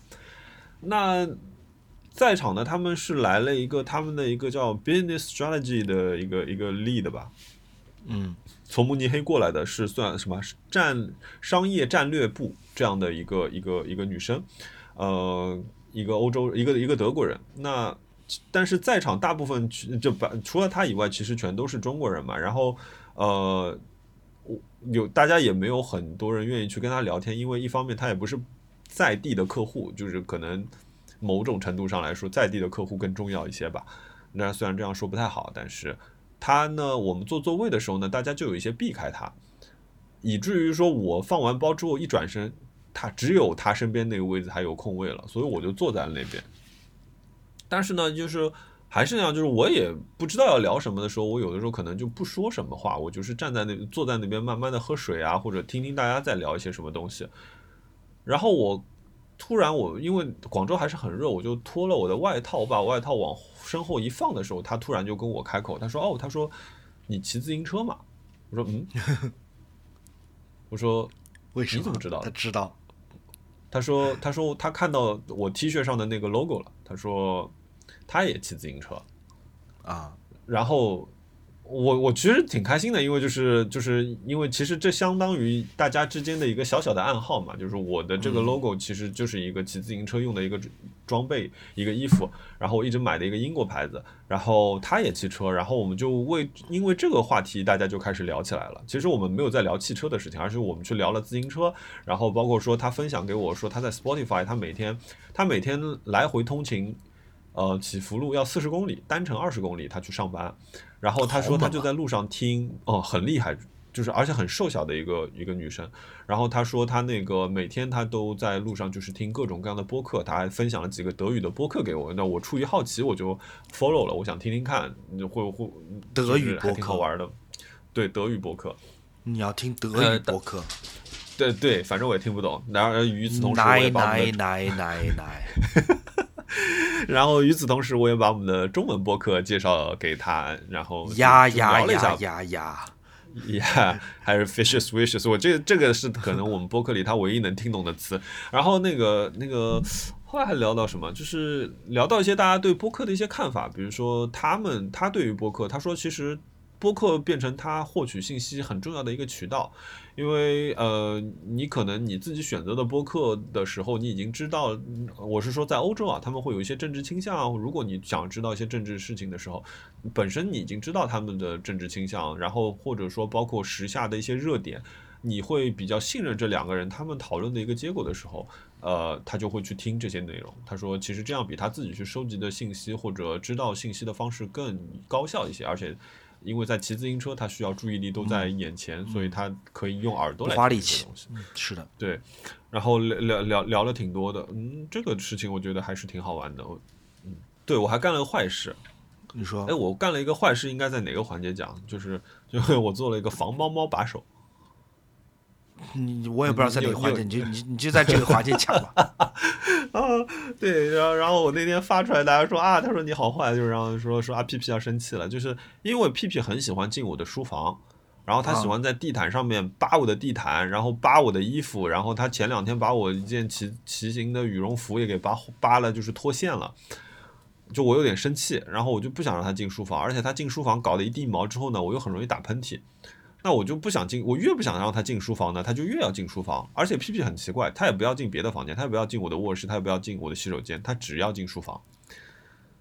那我们两个人就 啊，真的吗？嗯，也喜欢进书房。刚才他们吵着，他们刚刚吵着要进来。哦，然后我们这个东西呢，就变成了一种奇奇怪怪的战争。就是我我我，比如说我刚刚做东西的时候，我就听到那边在扒门。叭叭叭叭叭，嘣，门又打开了。然后昨天晚上的时候，我跟哈娜说：“哈娜，我说你让屁屁在外面，我说我要关门了。”哈娜就是就出门，然后顺手就开了条缝。等我再出去的时候，我说：“哎，屁屁去哪里？”他说：“屁屁就在洗衣机旁边啊。”我到洗衣机边上找不到他，我想好，小子肯定又进我书房了。果不其然，我在我的衣橱里面的一个角落里面看到了他。他就像知道一样，他就是想知道说啊，你现在要关门了，我要赶紧进去躲好。然后那面对他这个情况呢，我就有点头痛，怎么办呢？因因为我的那个双开门从外面又是不能锁的，有些猫猫很神奇啊，他们会开门锁，那我们家这个不会，但是它会把那个门从门缝那边一点点扒开。然后我就拿那个，后来我就用那个 3D 打印机打印了一个扣子。原来这个地方呢，我可能要捆五根橡皮筋来捆住这两个把手，它晚上才打不开。但是因为橡皮筋的弹性呢，你晚上睡觉的时候，你就会在那里听到噔噔噔噔，就。在弹二那种，对，然后，所以呢，我就我这两天就装了这个把手之后，哇，整个晚上太清静了，好舒服啊，整个世界都清静了。我觉得他这两天应该是不是太开心，他这两天看到我的眉头就是一直皱着，很臭的一张脸，可能就是一个发明创造 小王，不能说大王，发明创造小王。嗯，呃，人和猫猫的战争中暂时赢了一局吧。七秒记忆，本周我看了《冥王》。你知道吗？Pluto 冥王是个漫画吗？呃，一部动画片，Netflix 做的。呃，看那天好像王小光也在看。呃，手冢治虫那个监制的，好像。然后我看到第第二集还是第三集的时候，阿童木出现了，反正一个一个现代版的阿童木，就是跟以前发型也不太一样。哦，我我觉得我不剧透吧，但是这部片子让你会回想起可能。零零年左右的日本漫画，他们会用很长的篇幅去讲一件很简单的事情，但是呢，本身这部动画片的制作是非常精良的，非常高超的画技以及故事编排以及音乐。你觉得日日漫在此刻好像在 Netflix 重回了他们的巅峰，这种感觉，我是非常推荐这部动画片的，一共大概八集。你看，这个就是我讲话的那个。呃，技巧就是你开始讲一个叫做 Pluto 的一个漫画，但我从来没有看，我听都没有听说过。我说不如给大家介绍介绍吧。哎，接下来五分钟我就一句话都不必讲。哎，聊天的技巧很省力。我讲讲我看的两个，一个展览，一个音乐会啊。先讲一个展览，我在伦敦的 South Bank Center 一个新开的一个艺术展览机构，看了山本博司有史以来在这个星球上规模最大的一个展览。呃，有上下两三层楼，上下三层楼，山本博司有史以来最大的一个展览。那山本博斯长，山本博司老师，呃，我对他的这个情绪是很复杂的。我一方面我知道他的作品没有他的作品阐述所表现出的那么的呃深刻，他嗯，他有一一丝丝投机的。成分在他多年的创作里面，但你又不得不 承认，他老人家的这些投机倒把的创作的工作很厉害，哎，是很厉害的，呃，完成度非常的高，制作非常的精良，概念非常的准确，呃，卖的又非常的好。对，我觉得他是一个成功的，非常非常成功的一个人。那呃，很有意思什么人或者说，反正就是一个人吧。呃，很有意思的地方，我觉得当代艺术从来不是。嗯，这么简单的以动机来评判人的，当代艺术永远是以效果来评判人的。那这个效果就是说，对于艺术史的影响，山本博斯是影响了摄影的历史，影响了艺术的历史的。那无论他的动机是什么样，因为没有人能够知道一个人动机是什么，嗯，那他就是登堂入殿了。嗯，那他的作品也是经得起一个挑剔的收藏家从近距离去仔细观赏的。无论是那些呃失焦的远方的海，还是剧场，还是闪电，还是说他拍的自然博物馆里面那些标本，他们都是制作的极其的精良。他就在做工方面让你是绝对没有话讲的，而当他们合起来的一个概念啊，也是很了不得的。所以我觉得山本博斯，如果你把他的作品以画册的形式。配上他的文字自述，对吧？来看，他其实是赏心悦目的。好，我们。接下来开始讲展览。嗯，这个展览的作品也很好，呃，展览的呃规模也很大，但这是个很糟糕的一个展览。为什么呢？为什么？嗯，它是一个懒惰的策展，lazy curation。就你当你有机会，你做一个这么重要的呃。声名卓著的艺术家的一个回顾展，你有太多的东西可以放到这个展览里面，不仅仅是把他的作品挂在墙上，这只是第一步。而像沙本博斯作品当中这么多的意象，对吧？他的那些东方化的意象，那些宁静的海，那些闪电，呃，它既有来自于东方绘画，比如说单色东方绘画，就是中国所谓的呃文人画的。呃，那种呃士大夫文人画的影响，或者说日本绘画浮世绘的影响，还有同时期，比方说西方绘画，呃，西方的呃近代和现代摄影，它和呃曼雷和呃和那个那个叫谁？和马远和和呃印印象派或者后印象派的这种对比，它有很多很多的东西可以文章可以做。结果这个展览就只是按照时间线的顺序把照片挂在墙上。啊，对你这样重大的展览，你对于一个控制自己作品如控制狂，像那个呃偏执狂一样控制自己作品的艺术家来说，呃，嗯很有意思的一部分还在于展示他的拍摄方案、拍摄笔记、他的创作的嗯过程，他是如何嗯完成这些作品，他的从想法到最后呃装裱，它的当中的中间的呃流程是怎么样的都没有。只有哦照片挂在墙上，然后写一些所有观展者都已经知道的东西，就是啊，这个尚博斯老师他拍的是时间呐、这个嗯 我觉得这是个非常非常呃懒惰的策展。这是第一个，山本博斯在伦敦 South Bank Center 的展览。你问我有没有享受的部分，确实那些照片能够集结于一堂是很难得、嗯很难得的。但嗯就是这个展览真的是呃，任何一个人来做这个展览都不可能比这个更差。是是因为会会是就是实在是食材太好了，不知道怎么煮吗？我觉得是他的策展功力非常的弱。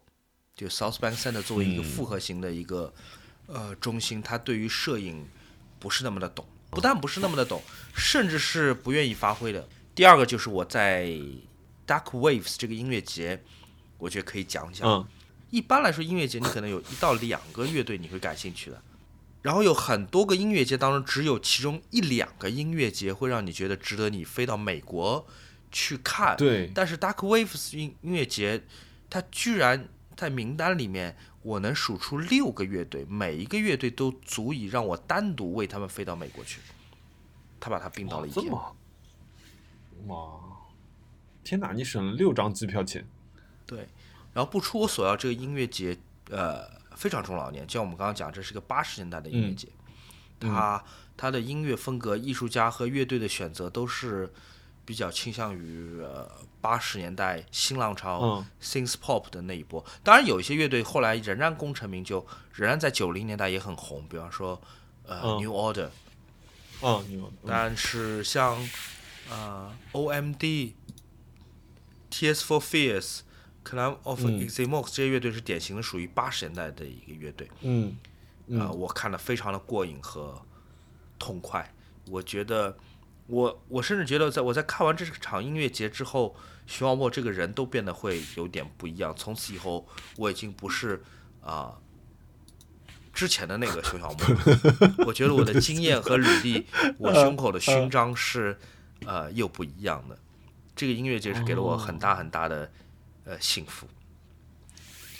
呃，其中有两支乐队，我可能本来并并没有很期待，一个叫 OMD，、呃，嗯一个叫 Tears for Fears，他们的发挥实在是嗯太好了，整个状态太好了，你不敢想象嗯他们在唱五十年前的歌，五十年前的歌，但竟然就状态好到不行，然后现场所有人都非常非常开心。呃，Dark Waves 这是他的第一届，我觉得我明年应该还会去看第二届。啊，这是我的呃七秒记忆，分享给大家。因为你刚刚在说那个新浪潮的时候，就是我我我突然就在看那个我今年 Spotify 的，你你你是用 Spotify 吗？我用 Apple Music 和网易云音乐，哦，就我在看我 Spotify 的那个年度总结，然后他就说我今年听的就是电子，然后法国独立电子，然后爵士，然后新浪潮和独立灵魂音乐。嗯，好呀，对我我那个 Fear of Tears，其实其实我听的挺多的，就是嗯对，就就但哦，你是怎么知道这个音乐节的呢？哎，所所以，我我还还是这个老生常谈的问题啊，就是你你怎么会知道，就是说，哎，即将要有这样一个电影节发生了？比如说像是从嗯，你说嗯我应该这是在网上随便看到的吧？我当时并没有太想去美国看音乐节，因为第一确实太远了，时差嗯倒起来很痛苦，然后第二嗯这个成本很高，我对嗯去美国看音乐节兴趣不大。但是我看到这个阵容，我是震惊了，Too good to be true。我一直觉得那是个骗钱。我买了那个音乐节的票，我四个月前就买了那个音乐节的票，但是机 票我是出发前两个礼拜我才买的，因为我一直觉得这音乐节会黄掉，我就不可能吧，哪有这么好的事儿？所有这些人在同一天演出都去了，就是我居然还要。呃，在两个舞台之间选择说哪一个我要看哪一个，但两个乐队我都爱到不行，每一个乐队我都是把他们所有的唱片都买全的，所以这 too good to be true。好，我们来到许愿。不行，我愿望有点多，要不 要不你先说？我先说，我先说，呃，嗯嗯，我们上期的愿望我已经实现了一个了，就是苏兆阳和他的朋友。非常慷慨和热心的跑来我家，把我们家的 WiFi 给解决了网络问题啊，解决了网络问题啊，是帮你加了 Nash 吗？呃，不是 Nash，就是多加了两个什么小米的那个中转站，然后把我们路由器重新呃规划了一下位置，现在信号变好很多。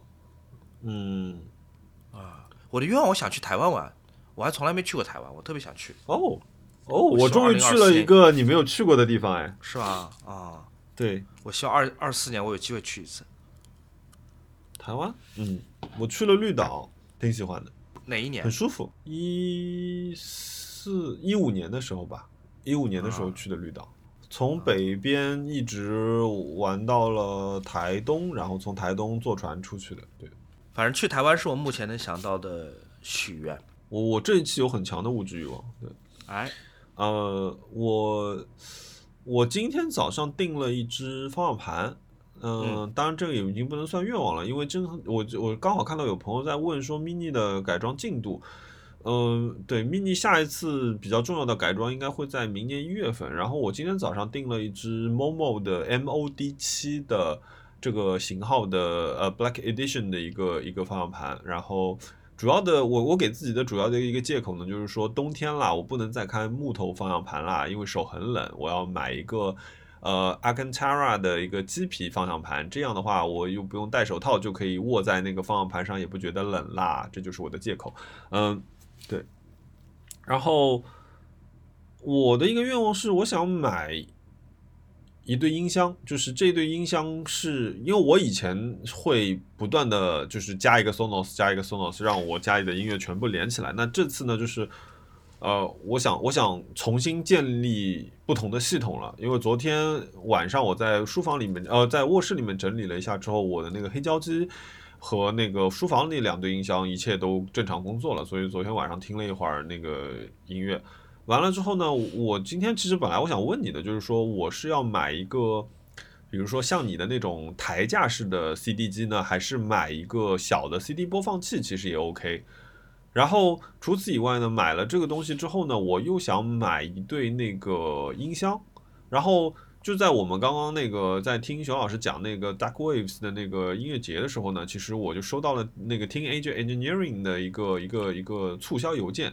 也不促销邮件，新品邮件，然后我就看到他们那个 O D 幺幺，就是那只方盒子的那只音箱。那其实这个就是属于那种设计很长在我的点上的那种音箱，但我其实完全不知道它音质好不好。那我最近看的几对，对吧？我我今天早上还问了你那个呃 B O Lab，的因为 B O Lab 的设计其实都是有一些怪怪的，但是又挺挺挺好看的这样的一个一个设计。B O Lab 的三。呃，然后 O D 十一的这个大方盒子，然后一对的话也是差不多在一万一千块钱人民币的样子，然后 B O 二手差不多也是在这个价格，然后我还看了那个逻辑之声 Quest 的，然后很我很喜欢的那种，就是很传统的那种很很很机械感的那种音箱的设计，呃，一对大概要。两万出头，如果是 S 七 R 的话，嗯，所以我就有点有有，但是我不敢买的原因是因为我不知道中间还要转接多少东西。因为那天飞猪老师跟我说，你中间还要转接一张声卡，但这个东西就有点超出我的知识范围了，我就不知道该怎么接这个东西。然后我，所以我得找一天去你家抄一抄，嗯。然后我很简单，我这边电脑都没有接音响。嗯，我我我我我，对我后来觉得说给电脑接音箱这个事情其实挺离谱的，因为我把我家两个那个大的那个 Sonos Play 五连就是放在了我的桌子上面，然后离我大概只有五十公分的距离，然后接在了我的那个呃 Mac Studio 上面，然后当我打开那个最近不是有个哥斯拉的电视剧嘛，然后打开那个电视剧看的时候，就是里面的人已经讲了很久话了，声音还没有传出来。莫名其妙。对，我觉得那体验很差，而且我用的就我我我我说的嘛，我用的是三点五的那个接口，已经是模拟信号了，为什么还会这个样子？就也不懂。那那可能就是不太适合吧。所以我想说，还是最终最终，我想能够在家里想要听音乐的时候，很快的就放出音乐，不用再用手机去在那里点点点点点。嗯，所以我的愿望是要实现这个体验。所以实现这个体验，它可能会涉及到不同的内容。哎，所以，所以我正好就借这个机会问问你，你觉得说我是买一个，比如说索尼当时的那种就是 CD 机便携 CD 机的机皇，还是说我买一个台架式的，其实更更适合我？还是买台式机？哦，台式机更稳定。OK，好的，好的，好，我回头来问问你型号。嗯，好呀，嗯，对，我觉得可能今年拿到奖金就干这个事情吧。好呀。嗯，好的，那欢迎你给我们留言，欢迎你在我们的评论区插嘴，然后我们还是会，我们这次可以送什么礼物啊，熊老师？哦，我有一个呃，那个那个莫塔塔呃的还未上市的帽子，虽然我已经拿到了大货，所以我我可以送出一顶。好呀。所以我们大家是盲抽对吧？因为我们也不知道它长什么样。对，完全不知道，就是你可能就是收到了一个 希望你会喜欢的帽子，对，嗯，好的，好吧那行吧。？OK，那朋友们，回头见。好，拜拜。